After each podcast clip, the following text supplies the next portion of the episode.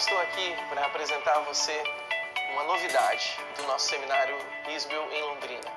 Nós estamos começando a partir de 2021 o que nós chamamos de Isbel Ministerial, um curso voltado para a formação de liderança nas mais variadas vertentes da igreja local e também para aqueles que querem aprender um pouco mais da Bíblia, um pouco mais de alguns assuntos muito importantes como hermenêutica bíblica, como aconselhamento cristão, liderança cristã e tantas outras matérias que você pode aprender nesse ano. Ah, esse curso acontece de forma online e presencial nos nossos polos de Maringá, Caxias do Sul, Suzano e Londrina de forma presencial e também no, na plataforma online. Ah, o nosso desejo é que esse curso faça toda a diferença no seu ministério. Ele também equivale ao primeiro ano do nosso seminário. Então, se você quiser continuar depois dos seus estudos, ele equivale então a este primeiro ano. Que Deus abençoe você. Venha estudar conosco no ISBEL.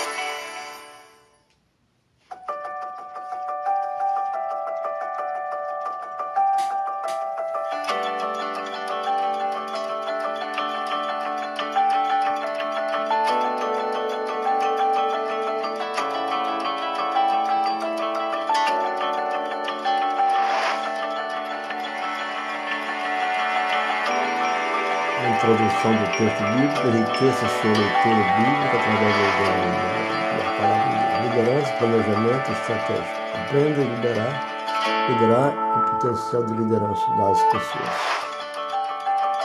A boa interpretação da palavra de Deus requer uma união de espiritualidade sadia e das ferramentas adequadas. Casamento e família. Saiba como cuidar da família, mantendo os valores necessários. Teologia bíblica pastoral. Aprenda a cuidar das pessoas a partir do modelo pastoral do Supremo Pastor. Aconselhamento e capelania. Adquira ferramentas para aconselhar biblicamente. Pregação e comunicação. Prega a palavra de Deus com ousadia. Missão, domínio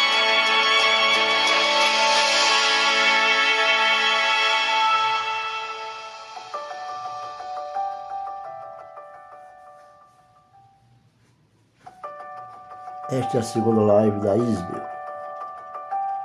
apresentando através desse podcast público-alvo, pessoas que desejam pastorear, plantar a igreja ou desenvolver. Docentes, doutores, mestres, especialistas em diversas áreas de conhecimento bíblico, teológico e ministerial. Estágio, prática nas áreas de educação cristã, capelania, aconselhamento, plantação de igreja, pregação ou projeto, texto. Conteúdo grade curricular que equilibra os eixos vida e ministério. Potencial na série e em Londrina, ou através de plataforma online para todo o Brasil. Modalidades os valores, zelo pela Bíblia, foco na igreja, sensibilidade cultural, espiritualidade saudável, prática relevante. Matrículas abertas. www.isb.org.br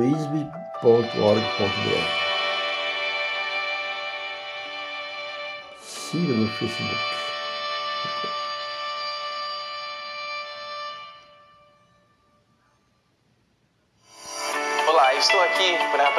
Você uma novidade do nosso seminário Isbel em Londrina. Nós estamos começando a partir de 2021 o que nós chamamos de Isbel Ministerial, um curso voltado para a formação de liderança nas mais variadas vertentes da igreja local e também para aqueles que querem aprender um pouco mais da Bíblia, um pouco mais de alguns assuntos muito importantes como hermenêutica bíblica, como aconselhamento cristão, liderança cristã e tantas outras matérias que você pode aprender nesse ano. Ah, esse curso acontece de forma online e presencial nos nossos polos de Maringá, Caxias do Sul, Suzano e Londrina de forma presencial e também no, na plataforma online. Ah, o nosso desejo é que esse curso faça toda a diferença no seu ministério. Ele também equivale ao primeiro ano do nosso seminário. Então, se você quiser continuar depois dos seus estudos, ele equivale então a este primeiro ano. Que Deus abençoe você. Venha estudar conosco no ISBEL.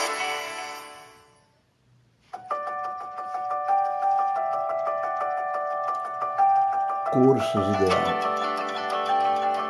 Formação consistente bíblica atual. Discipulado e mentoria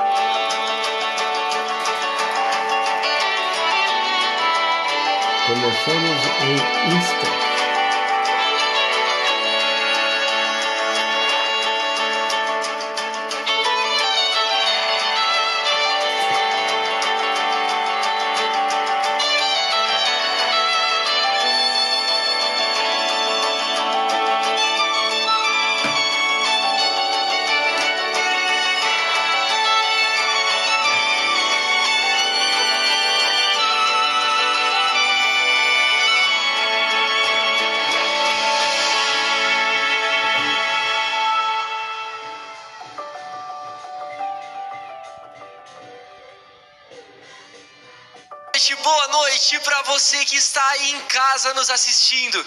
Sejam muito bem-vindos ao segundo dia da nossa série de lives. Ontem eu cometi um grande erro e não me apresentei para você. Eu sou o Venturini, aquele que se comunica com você ali pelo WhatsApp e pelo e-mail, tá bom? Então eu sou a pessoa que fala com você. Ontem não tinha me apresentado, vai que você não me conhece, né? Mas eu quero te dar umas boas-vindas para o nosso dia de hoje. Quero que você esteja preparado e aberto, com o coração aberto para o que nós vamos aprender hoje. Hoje, assim como ontem, a live será tremenda e com certeza vai agregar muito à sua vida. Olha, sente-se em um lugar confortável. Pegue seu caderno, um copo de água e vamos juntos juntos aprender mais sobre esse tema tão relevante com os nossos professores Vanderlei e Matheus. É com eles agora. Professores, é com vocês. Boa noite.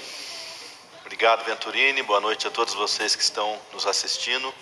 Obrigado por terem retornado a esta live.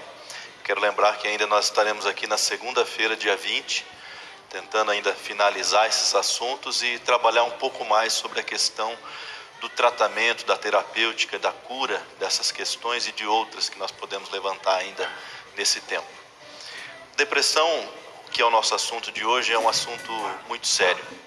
Às vezes as pessoas tratam esse assunto com leviandade, dizendo que ah, isso é uma frescura, isso aí é apenas uma tristeza que a pessoa está passando momentaneamente mas não é. A depressão ela consta de todos os grandes manuais de tratamentos psicológicos, psiquiátricos, dos manuais de medicina, e os números da depressão são assustadores. Se nós pensarmos, por exemplo, hoje, atualmente, de acordo com uma última pesquisa da OMS, 300 milhões de pessoas no mundo sofrem de depressão. Para cada homem que tem depressão, duas mulheres. E os idosos são os mais afetados. O Brasil, por incrível que pareça, esse país desse povo alegre, né, como nós dizemos, o país do carnaval, é o país mais depressivo da América Latina. Nós temos 6% da população sofrendo de algum nível, algum grau de depressão. Eu creio que esse assunto é muito importante porque nas nossas igrejas, na nossa pastoral, nós lidamos com pessoas que chegam com algum nível de depressão e que precisam de tratamentos diferenciados, de acompanhamento diferenciado. Então é sobre isso que nós queremos falar hoje. Eu gostaria de abrir esse momento dando boa noite ao professor Mateus e já perguntando para ele se há diferença, professor, entre tristeza e depressão. Boa noite, boa noite a todos aí que nos acompanham hoje também, né? Para esse tempo aqui novamente juntos, conversando aqui sobre os transtornos emocionais. Então, tem, temos um tempo muito bom hoje. E hoje nós vamos falar sobre depressão, onde falamos sobre ansiedade, e o Vanderlei já começa com a pergunta, né? A diferença entre uma tristeza e a depressão. E assim como ontem, né, nós tratamos a questão da ansiedade, isso aqui é muito importante até para todos os transtornos emocionais, né? Nós aprendermos a diferenciar e entendermos o que, que são, na verdade, emoções do ser humano, né, realidades ali que a gente sente todos os dias, que todos nós estamos suscetíveis, né? Ou seja, conseguirmos entender a diferença entre uma mera tristeza ou um sentimento de tristeza e algo mais profundo, né? Então, mais especificamente, a gente entende que a tristeza, ela é um sentimento da vida humana. Todos nós temos motivos, horas ou outras, para ficarmos tristes. E, inclusive, né, se nós temos é, motivos para estarmos tristes, o mais coerente é que, de fato, ficamos, fiquemos tristes, né? Porque, haja visto, é um sentimento humano, né? Então, é, no, é natural diante de uma perda, é natural diante de um, alguma notícia triste, nós chorarmos, nós nos abatermos, porque ela é um, um sentimento humano. Então, a tristeza é um sentimento humano natural. A grande diferença está, está no fato de que num transtorno depressivo existe ali uma perpetuação desse sentimento e uma continuidade nesse estado de humor né, triste, desanimado, desesperançoso. Então a gente pode dizer que a grande diferença é ali a, a magnitude, né, a presença, a incidência desse sentimento. Né? Ela se torna uma condição, Exatamente. uma emoção somente. Exatamente. Porque a tristeza é uma, uma realidade da vida, né, humana, assim como a alegria, Sim. a ansiedade, como nós falamos ontem, né? E essa perpetuação, então, é um, é um sinal, talvez, uma evidência de que o indivíduo pode estar passando por algum tipo de, de depressão. Queria que você falasse, então, se, essa, se a depressão em si, ela tem níveis, Sim. ela tem intensidade, Uhum. Ela tem durações específicas. Como que isso é visto quando você está tratando alguém nesse quadro? Sim, é, é interessante pensar aqui, né, para a gente já entender essas diferenças, né? Mas, por exemplo, quando a gente fala sobre depressão, a gente está falando de um transtorno de humor. É, basicamente, a depressão ela é uma alteração de humor, né? Mas aqui eu quero construir um pouco a ideia, né, do que que é essa alteração de humor, senão vai ficar muito essa ideia, né, talvez superficial, né, do humor como a gente conhece. Por quê? Porque o nosso humor, ele oscila naturalmente. Se a gente for pegar um dia, o nosso dia a dia, a gente tem os altos e baixos, né? A gente tem horas que está feliz, tem horas que está triste, tem horas que você está mais cansado, que você está mais agitado. Então a oscilação de humor, ela é natural. Né? A depressão é quando já existe um, um, estacionamento, vamos assim dizer, tanto que a palavra tem essa conotação, depressão, né? existe um aprofundamento do humor num nível negativo, né? da pessoa lá operar né, com um humor bastante reduzido. Só que quando a gente vai pensar nesse humor a partir da manifestação clínica, a gente entende que a alteração de humor ela se dá no sentido de uma diminuição do nível de energia da pessoa, tanto física como emocional, e da diminuição da sensibilidade ao prazer e, consequentemente, em alguns casos, o aumento da sensibilidade à dor. Agora, o que, que vai acontecer? Variações né, desses sintomas. Você vai ter pessoas que vão ter sintomas mais graves, né, onde essa diminuição da energia física ela vai a um nível mais extremo, né, gerando aqueles casos de depressão mais graves, né, depressão maior mais grave, onde a pessoa não sai da cama. Mas você também tem os níveis leves de depressão. Né?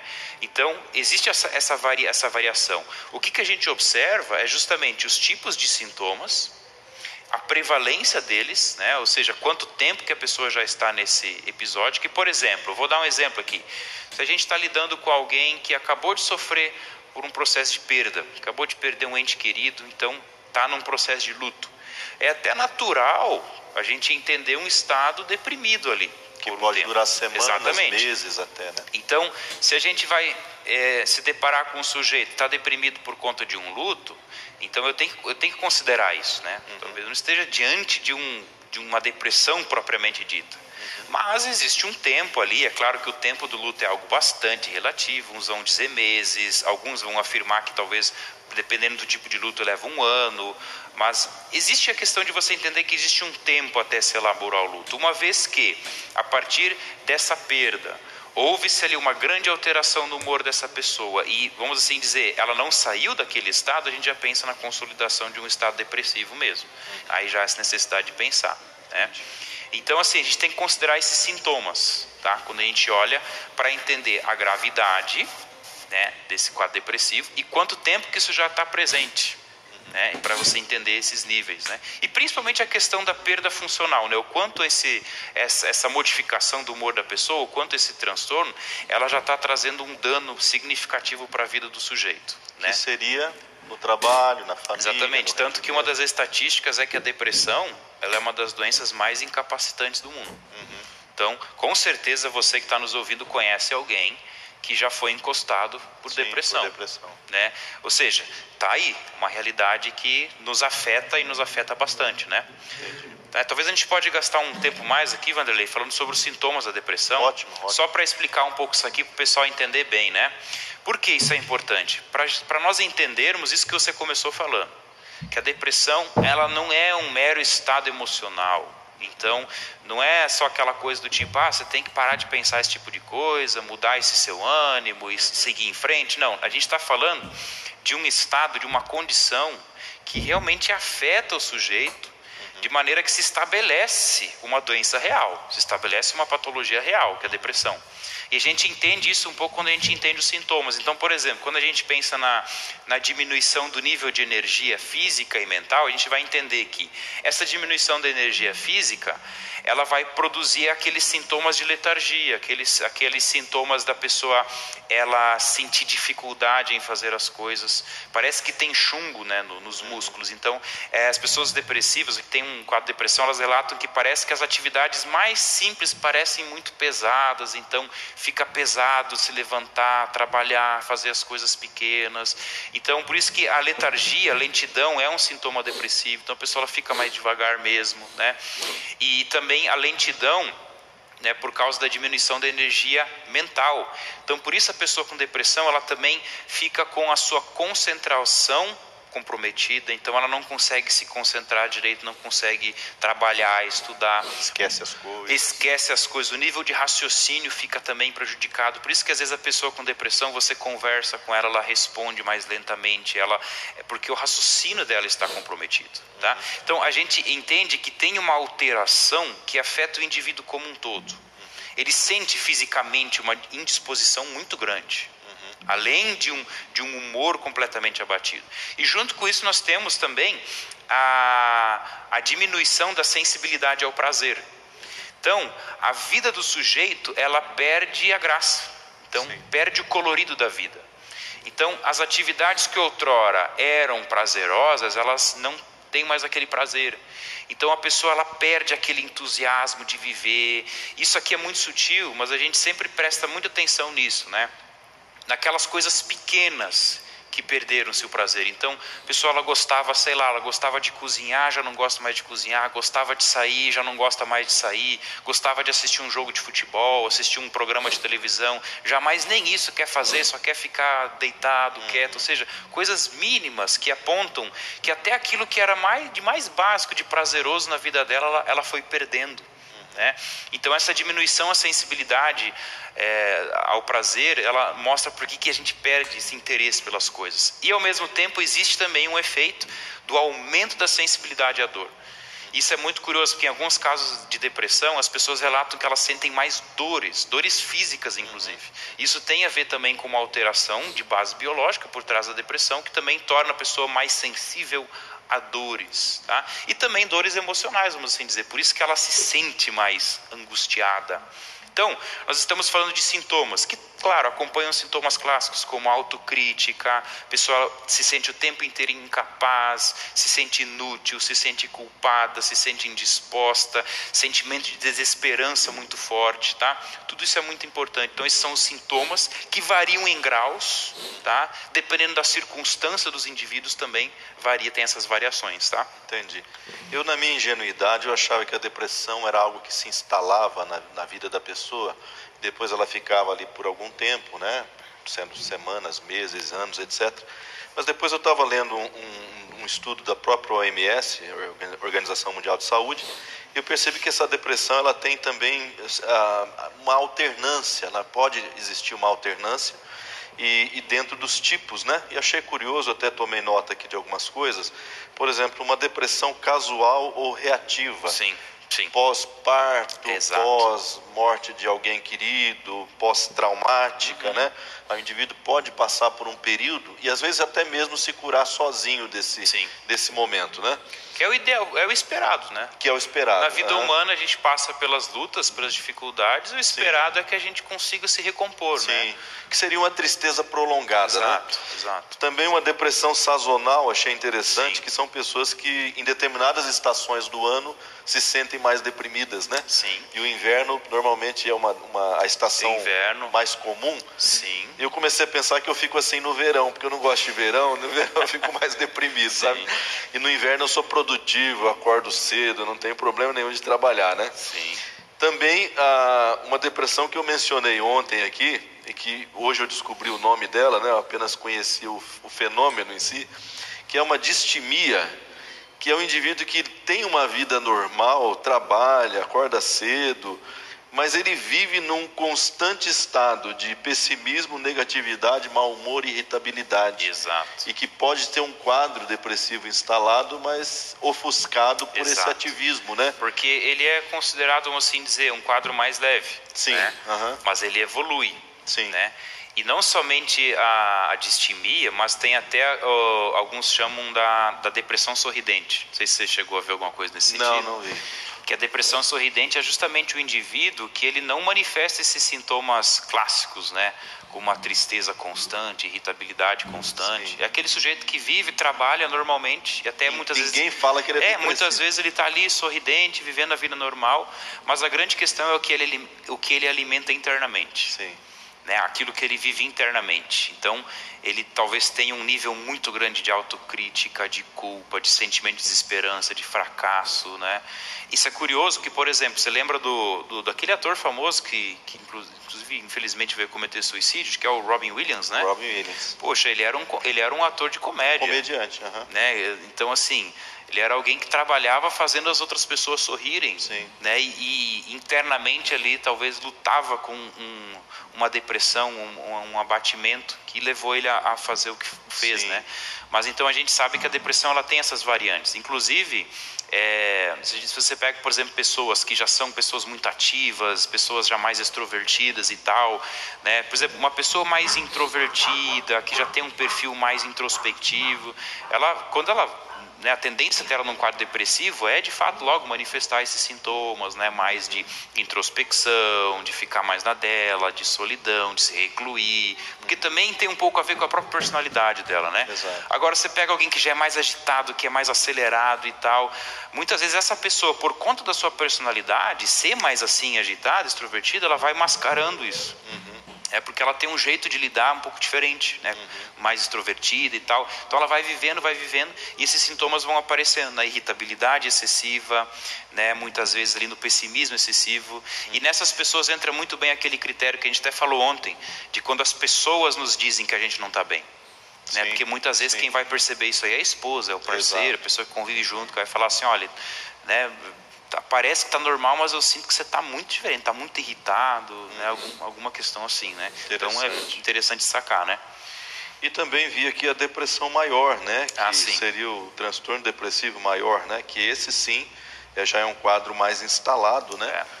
Uh, e é um dos mais comuns, né? E os mais comuns, né? O choro, a angústia, a ideia suicida, apatia, distúrbio de sono, né? lentidão, falta de concentração, desinteresse pelo futuro, etc. Exato. Você sabe o que eu estava pensando? Ontem eu abri aqui a live citando um, um Philip Riff, que é um, um pensador desconhecido, mas hoje eu estava pensando numa coisa muito conhecida de muitos de nós, talvez não para você, pela sua idade, mas eu estava me lembrando de um personagem de desenho animado, de Hanna-Barbera, chamado ah, Hardy. Você conheceu esse personagem? Não, não, não conheci. Depois os não. ouvintes podem pesquisar Lipe, o leão e Hardy. Uhum. Hardy era uma hiena que jamais ria, né? A gente tem essa ideia de que a hiena vive rindo, né? Por causa do jeito da expressão dela. Claro que ela não ri, é só a maneira dela se manifestar. Mas a gente tem a ideia de que a hiena ri. E o Hardy era um, uma hiena depressiva, uma hiena que tudo era negativo, né? E ele tinha os bordõezinhos dele, então, ó dia, ó mês, ó ano, ó vida, ó azar, né? Uhum. Então o tempo todo ele estava se queixando da vida. E eu fiquei pensando que, mesmo sendo um desenho animado, é, ele está retratando aquela contradição da depressão. Porque a depressão é uma distorção de realidade, né? Sim. Se você pensar bem, é uma distorção de realidade. Sim.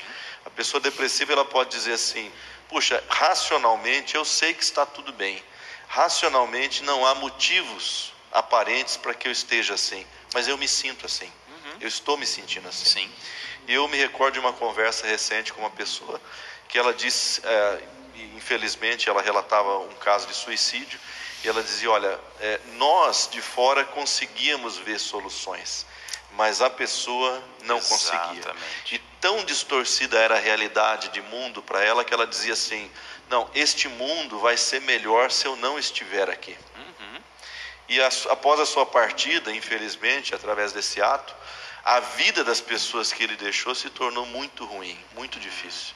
Então, tamanha a distorção da realidade que você acha que ah, fazer algo desse- dessa magnitude, né, dessa tragicidade, né, seria um- uma solução, quando não é, né? Exato. Então, a pessoa depressiva, é, o que, que você, você percebe que, mesmo nos níveis mais baixos, a gente já começa a distorcer a visão da realidade, aquilo que nós falamos ontem, ah, tem tanta coisa boa, mas o indivíduo não está enxergando as coisas boas, Sim. ele está focando só no negativo. Sim. Mesmo nos níveis mais básicos, já começa a acontecer isso. Sim, sim, porque a gente estava falando aqui sobre os sintomas e de como eles têm uma alteração, eles têm uma afetação biológica. né? Isso aqui é importante a gente destacar. Né? Quando a gente fala em, em depressão, ah, existe um- uma desregulação neuroquímica tá? ali na, na- no equilíbrio cerebral da pessoa, dos, dos neurotransmissores. Então, a disponibilidade ou a indisponibilidade de determinados neurotransmissores ali no, no cérebro dela tendem a, a, a estar muito ligado a determinados tipos de sintomas. Por isso que assim, a gente precisa até fazer essa observação. Quando a gente fala nessa questão da pessoa se sentir deprimida, se sentir para baixo, não é só um mero sentimentalismo. Ela sente o seu corpo abatido. Tá? É, Então, quando a pessoa fala que ela tem uma sensação de estar para baixo, isso é uma sensação de um mal-estar físico também. E é real. É real. Então, isso tem uma afetação também naquilo que a gente falou da diminuição do nível de energia mental. Isso faz com que a pessoa ela não consiga raciocinar direito. Ela não consegue mais ter essa abstração de entender que eu estou tendo um lado pessimista aqui, mas a vida também tem um lado positivo. Por isso que a gente vai entender que nesses casos graves existe uma necessidade de uma intervenção medicamentosa, por exemplo porque precisa haver essa, essa, essa regulação novamente desses dos neurotransmissores. Isso é muito importante, gente, porque até hoje na igreja, por exemplo, a gente enfrenta muita dificuldade. Então, por exemplo, a pessoa está lá deprimida, ela não quer ir na igreja, ela não quer sair de casa, e as pessoas ficam muito tipo assim, olha lá, tá vendo?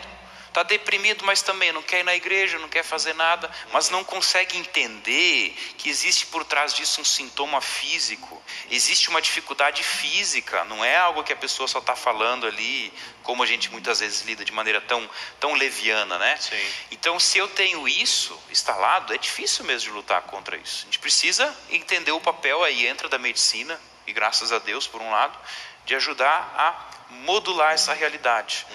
Por isso que em todos os graus a gente vai ver essa, essa distorção de dados da realidade. Tá? Que vai ter a ver, em uns casos mais, outros casos menos, vai ter muito a ver já com uma personalidade da pessoa. A gente sabe que tem pessoas que têm uma personalidade, né, a gente usa muito na linguagem aí dos quatro temperamentos, uma pessoa mais melancólica já vai ter uma tendência mais depreciativa. Então, né, outras pessoas já não vão tanto para esse lado, mas de alguma maneira né, vão ter esses, essas oscilações, tá? Então é importante a gente destacar isso também. Ah, não dá para a gente apontar causas específicas, né, Mateus?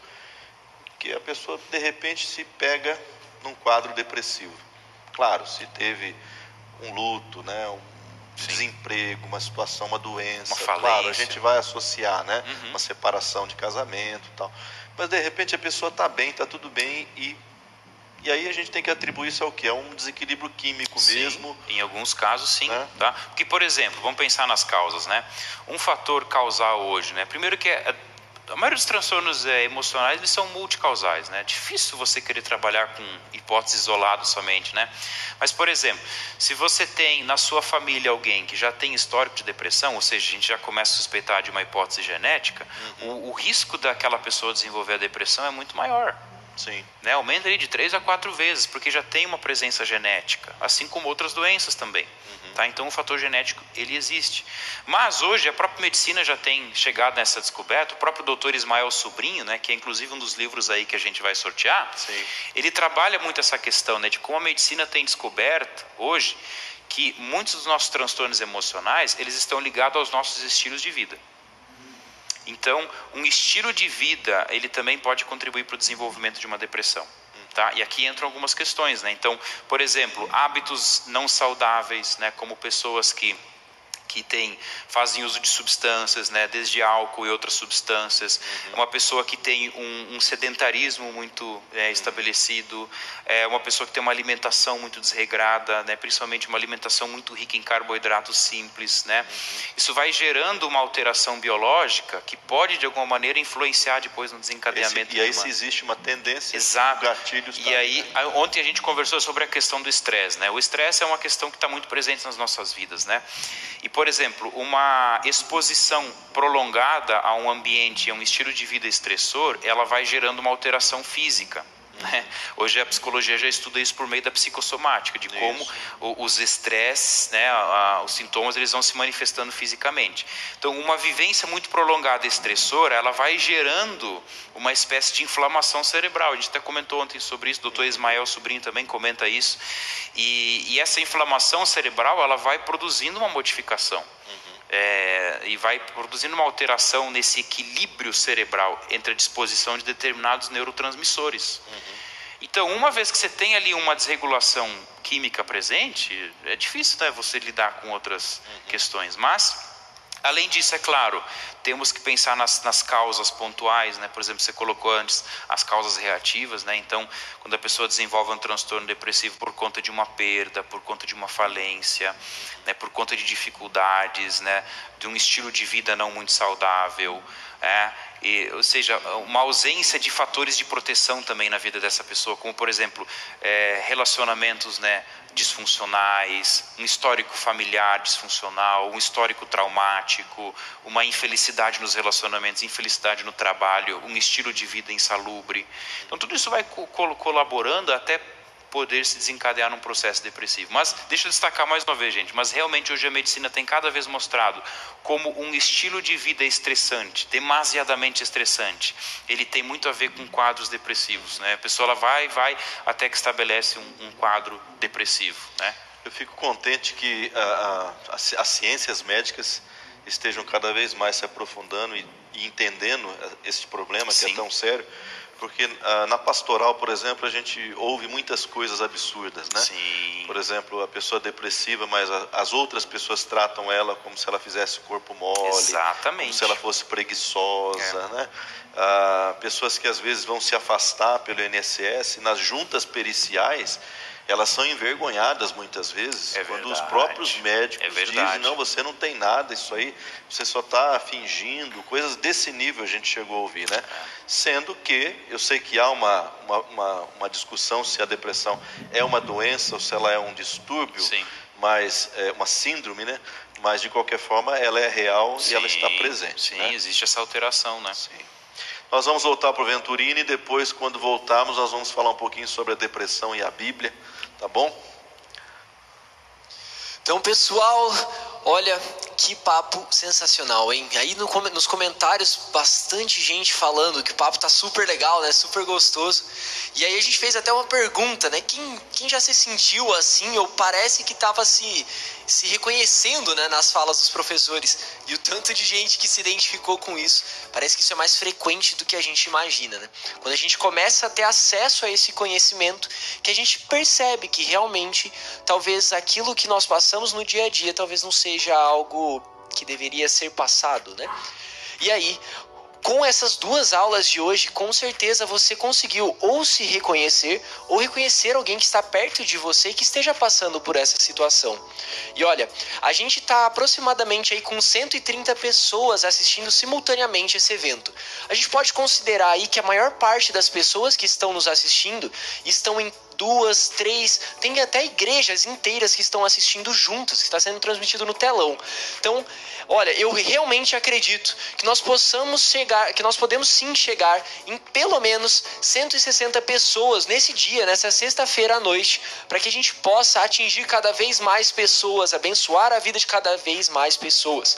Para isso, eu peço que você pegue o link que a gente está mandando agora no chat para você e que você encaminhe novamente, igual nós fizemos ontem, para pelo menos três pessoas. Com certeza tem três pessoas que você pode enviar. Então pegue esse link, envie para três pessoas da sua igreja, do seu grupo pequeno, que seja pessoas da sua família, amigos também. Com certeza essas pessoas vão ser impactadas positivamente pelo que os professores estão comentando aqui. Conto com a sua participação. E assim como nós fizemos ontem, Assim que você fizer isso, que você enviar para as três pessoas, comenta aqui pra gente, conversa com a gente, tá?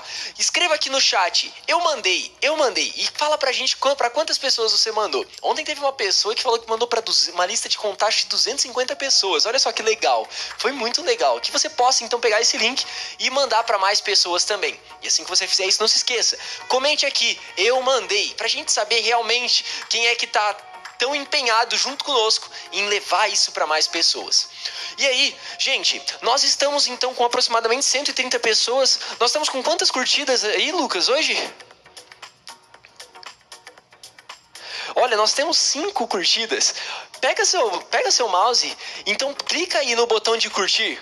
Clica no botão de curtir que a gente possa sim mostrar para a internet que tem muito conteúdo de valor sendo divulgado aqui. Então curte esse vídeo aqui que a gente está fazendo essa live, se inscreva no nosso canal. Se todos vocês se inscreverem no canal, a gente vai conseguir atingir muito mais pessoas e levar esse conteúdo para muito mais gente, tá?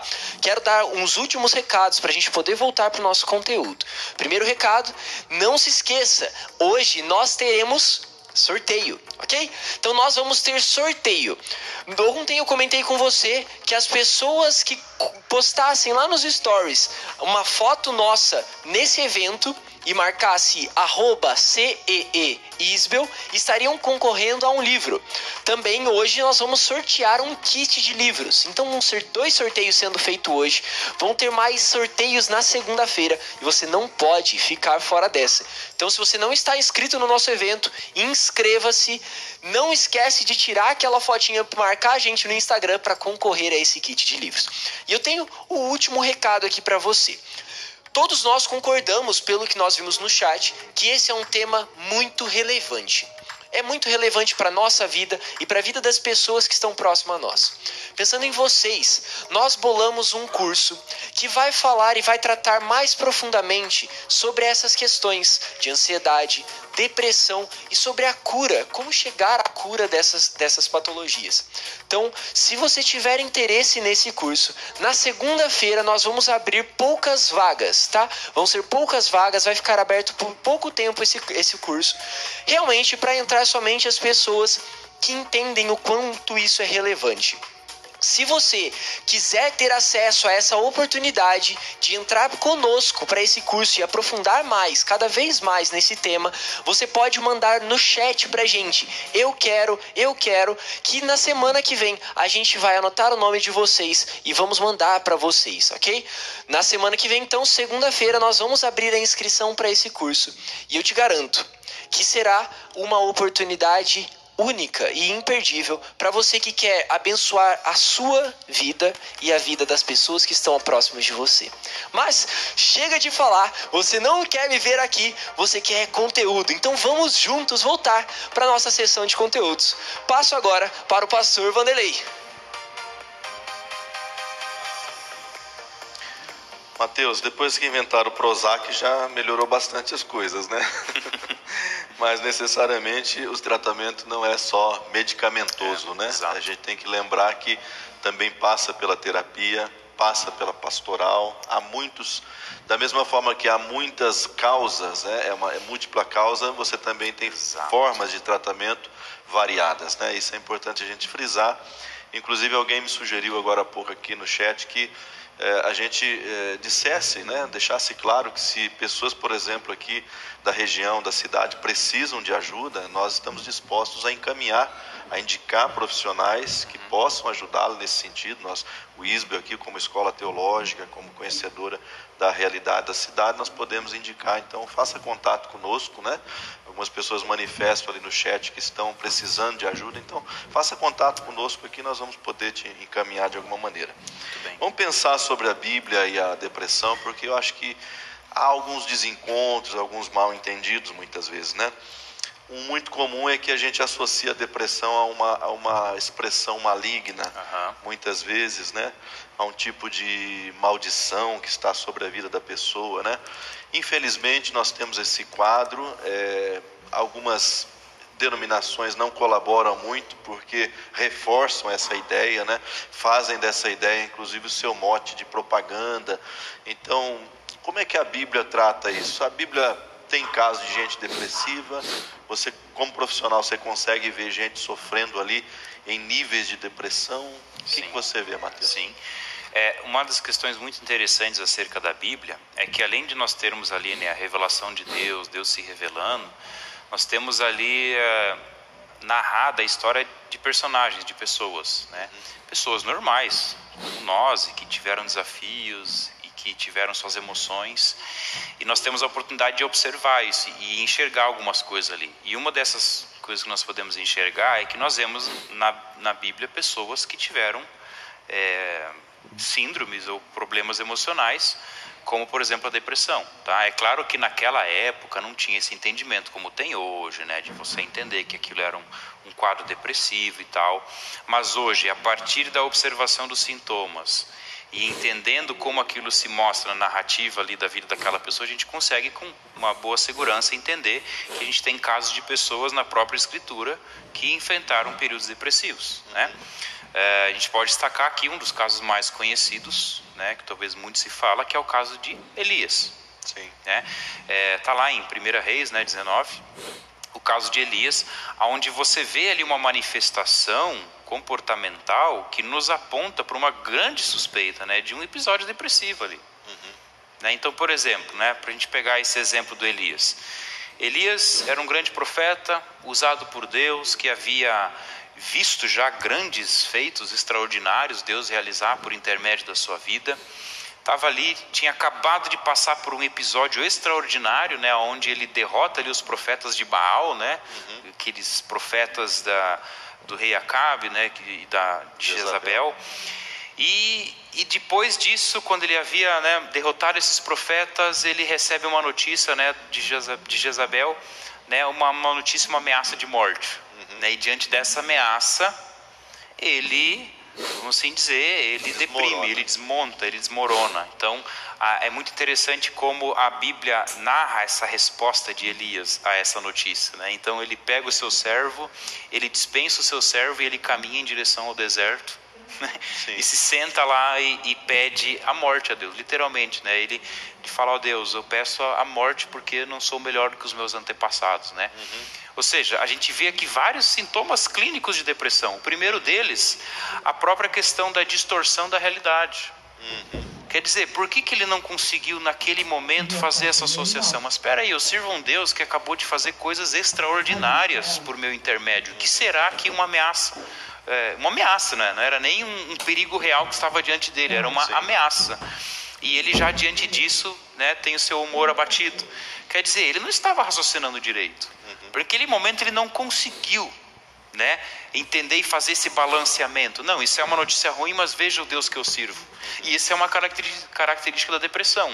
A supervalorização do, do, dos fatores negativos, né, das notícias negativas, e uma, uma valorização negativa, né, ou seja, uma, uma, uma baixa valorização dos eventos positivos. Então, isso é um sintoma bastante depressivo que a gente percebe, né, dessa dificuldade de raciocinar. E outro sintoma que a gente vê nele é a, a solidão, o isolamento. isolamento. Então, naquele momento, ele se isola. né, ele, ele dispensa o seu servo, que era tão importante para ele, e ele se isola. Uhum. E um dos sintomas também muito expressivos, que é uma espécie de ideação suicida, tá? Uhum. O próprio doutor Ismael Sobrinho, que é um médico psiquiatra cristão, e ele relata isso, né, que ele percebe que nos seus, nos seus pacientes que ele atende clinicamente, né, por exemplo, as pessoas que não têm nenhum tipo de religião, nenhum tipo de espiritualidade, elas demonstram de maneira mais clara uma, uma ideação suicida, né, uma intenção, um desejo de tirar a própria vida. Uhum. Mas isso também aparece nos cristãos, mas de uma maneira velada. Ou seja, o cristão ele não pensa tanto em tirar a própria vida, mas ele ora pedindo para que Deus leve ele. Né? Ele não quer fazer o serviço ele não quer... tem medo de ir para o inferno. Exato, né? mas ele mas pede para que Deus o faça. É melhor, né? Que é o que acontece aqui sim, com Elias. Ele sim. pede, Deus, me leve. Né? E qual que é o problema disso? Que, é claro que dentro do nosso sistema, dentro da nossa crença, a gente é, vamos assim dizer, desencorajado a pensar nisso. Né? A gente, sim. inclusive, é, preza pela vida. Né?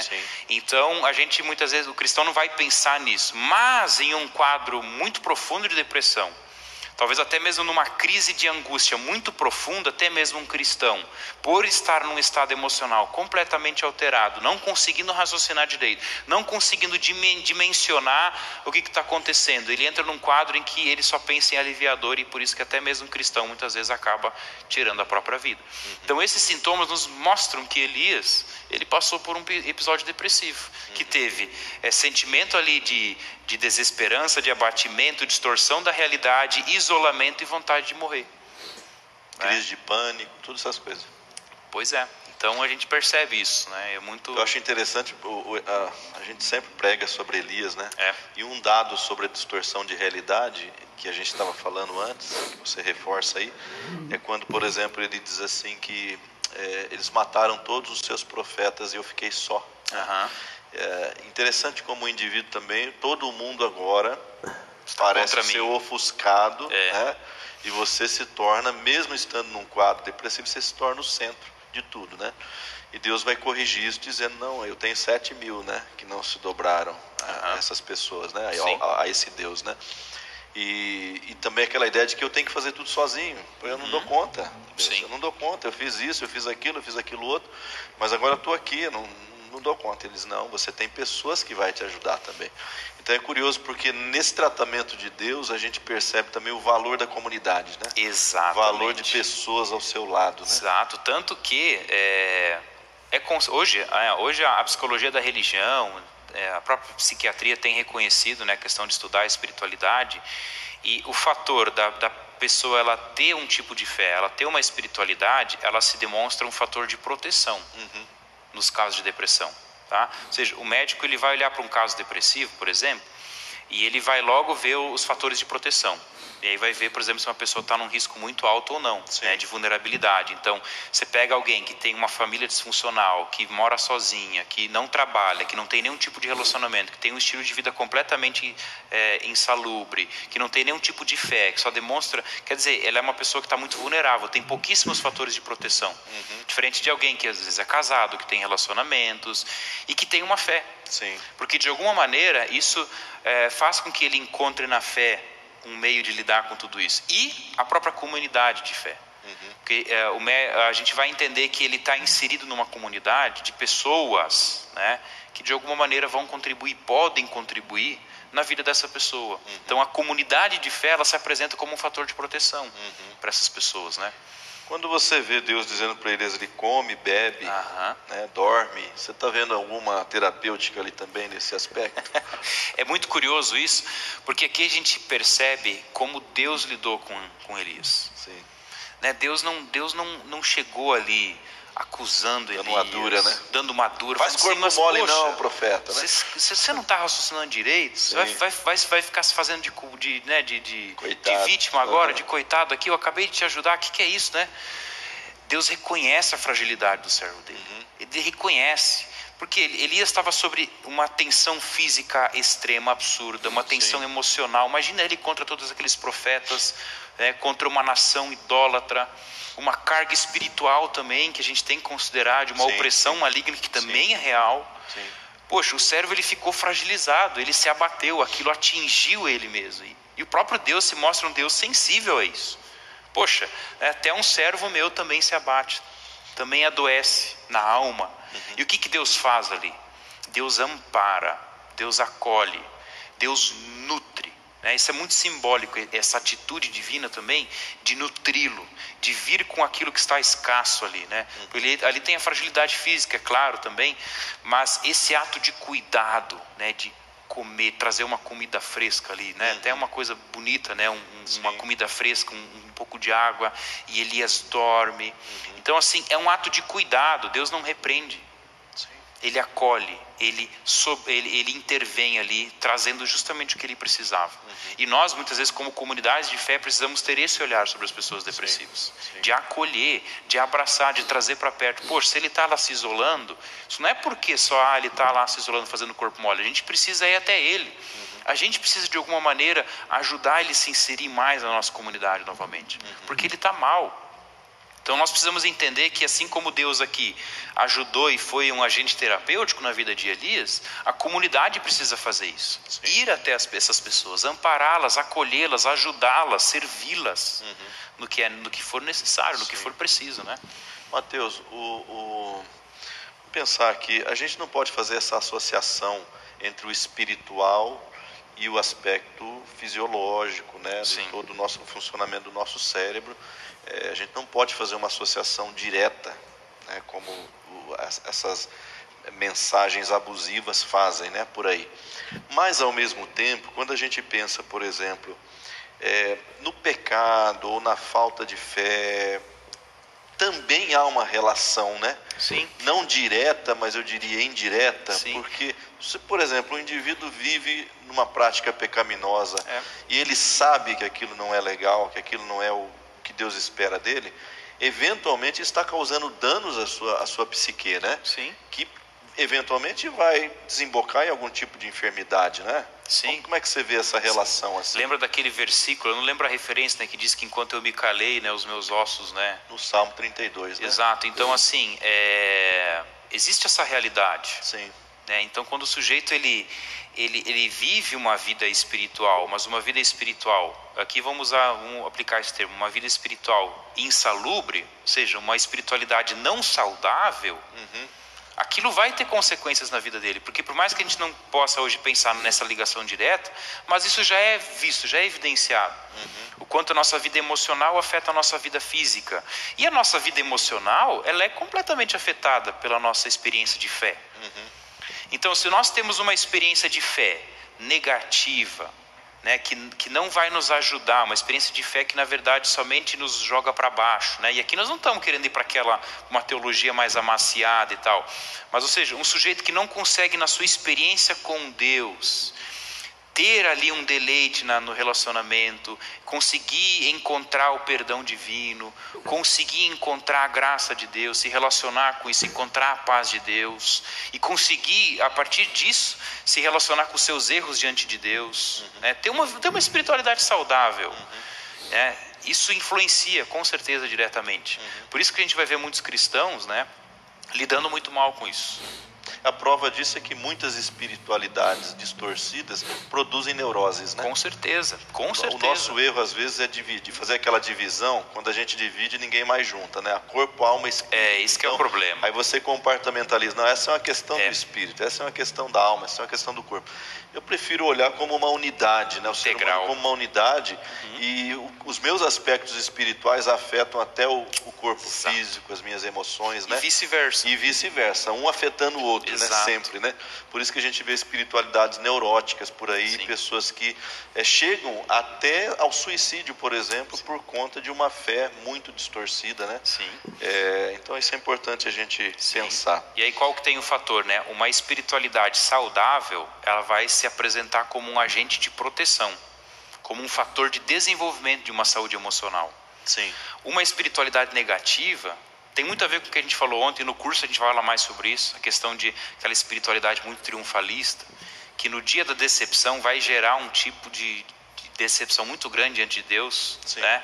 Esse tipo de espiritualidade negativa, né, em termos emocionais, ela vai ajudar justamente do contrário, vai estar ligado à dificuldade de ter uma vida emocional saudável. Uhum. e muitas vezes até prejudicar. Então você pega um sujeito que já está deprimido e ele ainda tem um tipo de, de, de, espiritualidade pesada, que ainda coloca aquilo como uma culpa dele, como uma falta de desempenho cristão, isso afunda ele mais ainda, uhum. porque ele olha para o mal-estar dele e ainda tem a, a, ideia de que isso ainda tudo é culpa minha e Deus não vai me ajudar porque é um pecado meu. Sim. Mas é claro que uma, uma, uma vida cristã vivida assim, a, a, vamos assim dizer, não, sabe, a torto, assim, não direito, uma vida meio meia boca, né? Uhum. É claro que esse próprio indivíduo não vai ter o benefício de uma vida cristã saudável. Sim, sim. E que, por consequentemente, vai influenciar no, nos desenvolvimentos, né? Ou no sim. enfrentamento né, de como ele lida com os problemas emocionais, né?